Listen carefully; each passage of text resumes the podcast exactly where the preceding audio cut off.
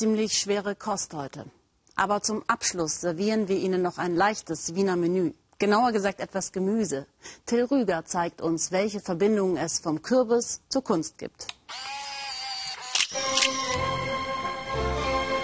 Wer an Wien denkt, der denkt schon fast automatisch an Musik.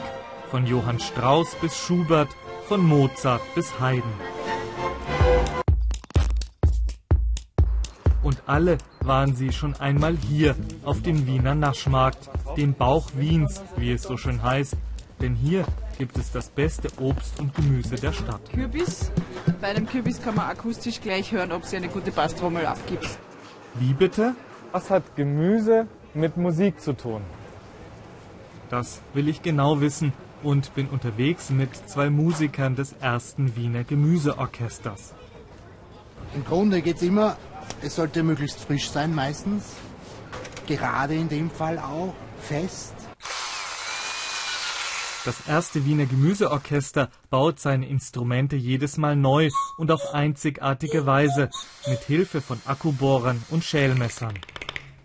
Das ist sehr experimentell, weil man nimmt ein Material, das sich eigentlich sehr schlecht eignet, um Musik zu machen. Man kann damit einfach Musik spielen, komponieren, die sonst mit nichts anderem möglich oder denkbar wäre.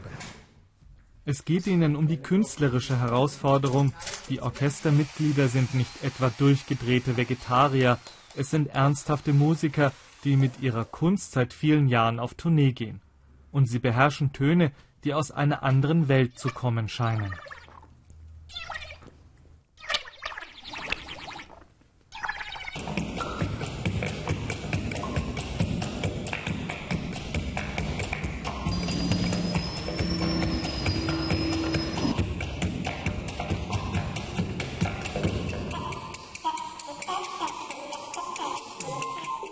Mozart hätte wohl seine helle Freude am Gemüseorchester gehabt, denn wo gibt es sonst solche Instrumente und Klänge?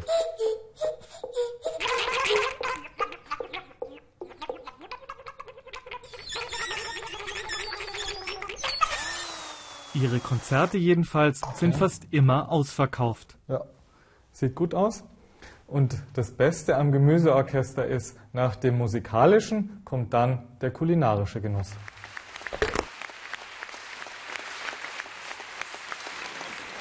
Denn alles, was übrig ist, wird zu einem leckeren Eintopf verkocht und an die Konzertbesucher verteilt. Musik mit Gemüsebeilage sozusagen. Mozart auf der Karotte. Geschmackssache.